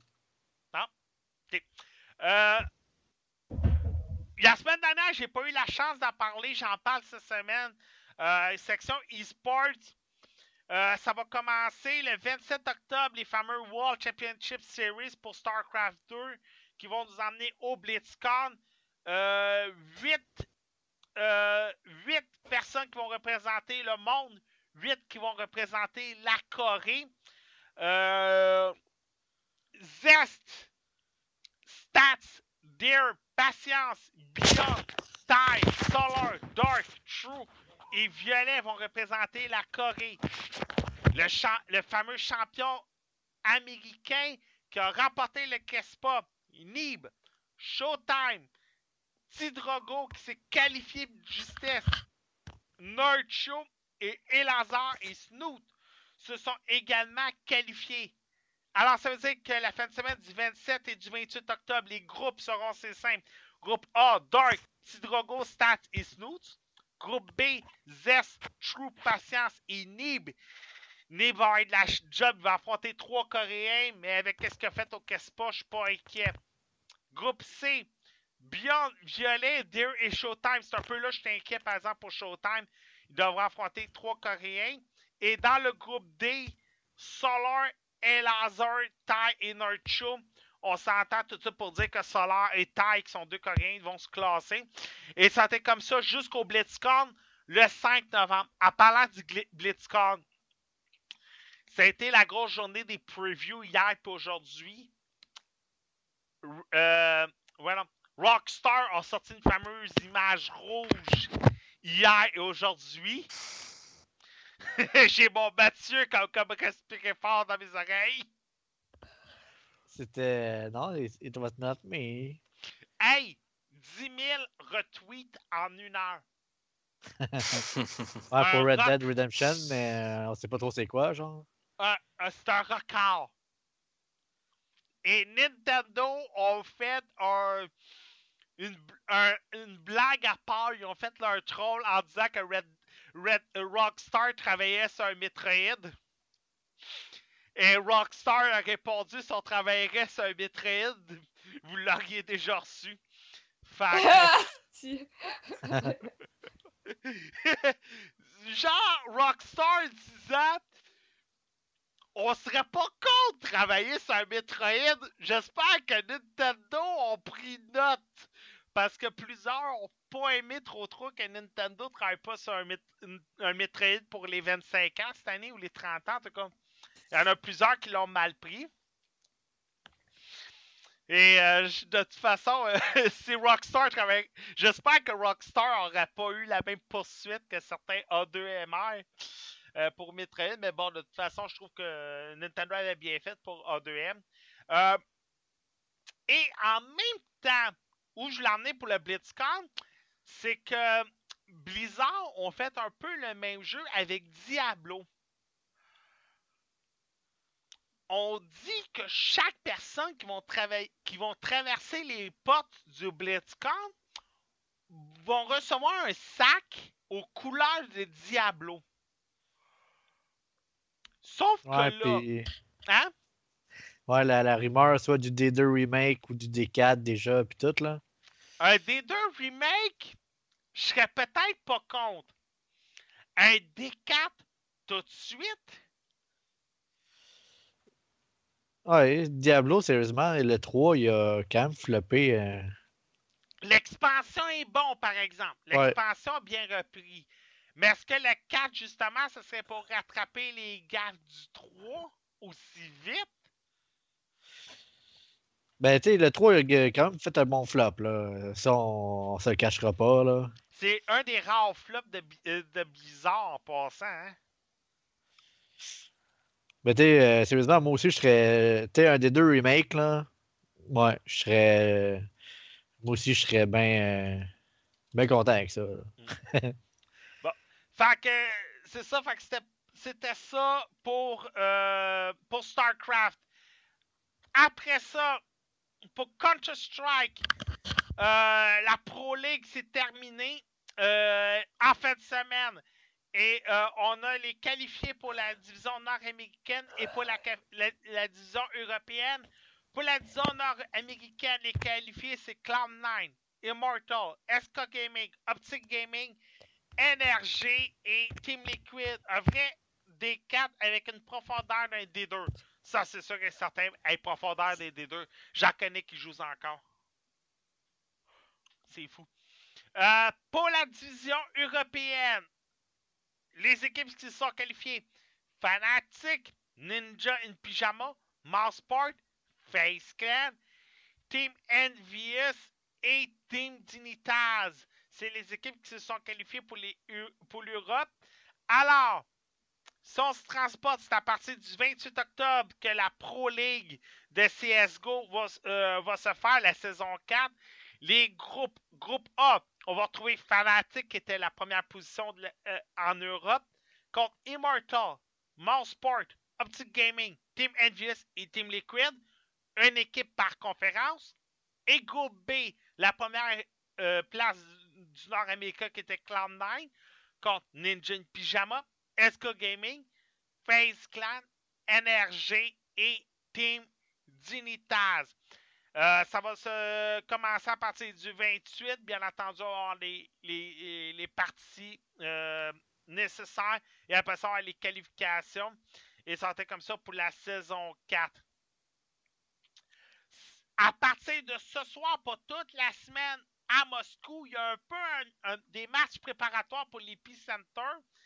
Et il y a deux équipes qui se sont qualifiées pour le Pro League. Euh, désolé, trois équipes qui se sont qualifiées. Et il y a les autres équipes qui ne se sont pas qualifiées. Ça va leur donner une chance de ramasser un peu d'argent et de se faire valoir. Fnatic, XK Gaming, G2 Esports, Virtus Pro. En parlant de Virtus Pro, euh, si vous allez sur euh, le Facebook de ESL, qui sont ceux qui organisent la Pro League pour euh, Counter-Strike, ils ont mis une, euh, une vidéo avec un des joueurs de Virtus Pro qui explique comment ça se passait à l'époque des premiers euh, tournois de Counter-Strike en 2007. Il expliquait que vu que l'équipe de eSports avait quelqu'un qui était n'avait pas beaucoup de budget et que personne n'avait beaucoup d'argent comme aujourd'hui, le monde devait se partager leurs ordinateurs tout dépendant les tournois. Que les horaires étaient faits en conséquence que je peux jouer ma game de Counter-Strike et qu'après ça, quelqu'un puisse prendre mon ordinateur pour faire la compétition de Warcraft 3. Ce qui n'est plus le cas aujourd'hui. Aujourd'hui, on a des ordinateurs pour chacun des tournois. Alors, c'est intéressant. Essayez de, de trouver ça sur le groupe Facebook de ASL. Les autres équipes, Hellraiser et Team Zenitas, alors comme ça, pendant toute la semaine, il va y avoir un tournoi de Counter-Strike. Y en a-tu qui avait autre chose à rajouter? Pas pour moi. En passant à moi. Gaming Café, cette fin de semaine, je crois, c'est dimanche. Tournoi de Hearthstone, 600 en jeu. Si ça vous intéresse, allez sur Gaming Café. Euh, en fin de semaine, à Drummondville, en passant, Zone eSports, tournoi de Call of Duty, le dernier avant Infinity Warfare. Et en fin de semaine, Olivier, Oui, le Québec Comic Con, oui. toute la fin de semaine. Il va aussi avoir des tournois de e-sports. Euh, le Duc euh, a, a confirmé sa présence. Marie va être là pour organiser les tournois de Heroes of the Storm et de Overwatch. Et en plus, il va y avoir des parties d'After Comic Con au Meltdown. Fait que si après avoir. Si ça vous tente de faire la fête après avoir dépensé tout votre argent à comic book, puis s'il vous reste de l'argent pour vous saouler, ben Meltdown Québec, il va y avoir des parties toute la fin de semaine. Fait que, Monsieur Olivier Oui. on peut te retrouver où et comment? Tanium Wolf 066 sur Facebook, Twitter, Twitch. Parfait. Monsieur Mathieu Prince, on peut te retrouver où et comment? C'est le groupe Facebook Gaming Spot QC. Cool. Mademoiselle Erika Wonderland, on peut te retrouver où et comment? Sur Facebook, Erika Wonderland. En passant, je voudrais vous remercier encore énormément pour euh, Gaming Spot Québec. On a plus de 100 nouveaux membres par semaine. On est rendu à 1832 à l'heure que je vous parle. Et ça continue comme ça. C'est vraiment le fun si vous voulez parler d'informatique, de gaming, dans le respect. Et ça, ça revient énormément. Même encore en fin de semaine avec mon aventure de la Xbox One, il n'y a personne euh, je me sentais noob des fois avec les chiffres qu'on me donnait. Il n'y a personne qui m'a insulté ou quoi que ce soit, malgré que j'étais l'administrateur du groupe. Le monde m'a donné des informations dans le respect et ça, Mathieu Prince va pouvoir confirmer avec moi. Il y en a souvent des utilisateurs qui nous le disent. C'est le fun, le groupe. C'est bien administré et les membres sont là, respectent le monde, donnent des réponses claires, nettes et précises ne t'envoient pas promener, ne t'envoient pas sur Google. Mathieu, je pense que tu es d'accord avec moi. Yes. Ouais. Euh, moi, c'est simple, partout sur les internets, je suis Actarus. Si ça intéresse, mon Let's Play de Battlefield 1 d'aujourd'hui est disponible maintenant sur mon YouTube à Actarus. Sur ce, je vous laisse tout le monde. On se retrouve la prochaine fois. Bye, Ciao! là. Alpha 42 est une production projet42.ca. Vous avez des plans de rénovation et de construction qui étaient dus pour hier ou vous avez un podcast à héberger. Projet42.ca est là pour vous servir. Projet42.ca pour que vos idées deviennent nos projets. Alpha 42 aimerait remercier ses partenaires suivants pour la diffusion du podcast. Radio H2O.ca, Podcast Addict et PodCloud. Vous aimeriez aider Alpha 42 financièrement? C'est simple. Vous n'avez qu'à cliquer sur le bouton PayPal Twitch Alert qui est disponible sur la ligne Twitch d'Alpha 42 ou nous suivre via les pages Facebook et Twitter de Alpha 42 Net. Merci beaucoup et bon podcast.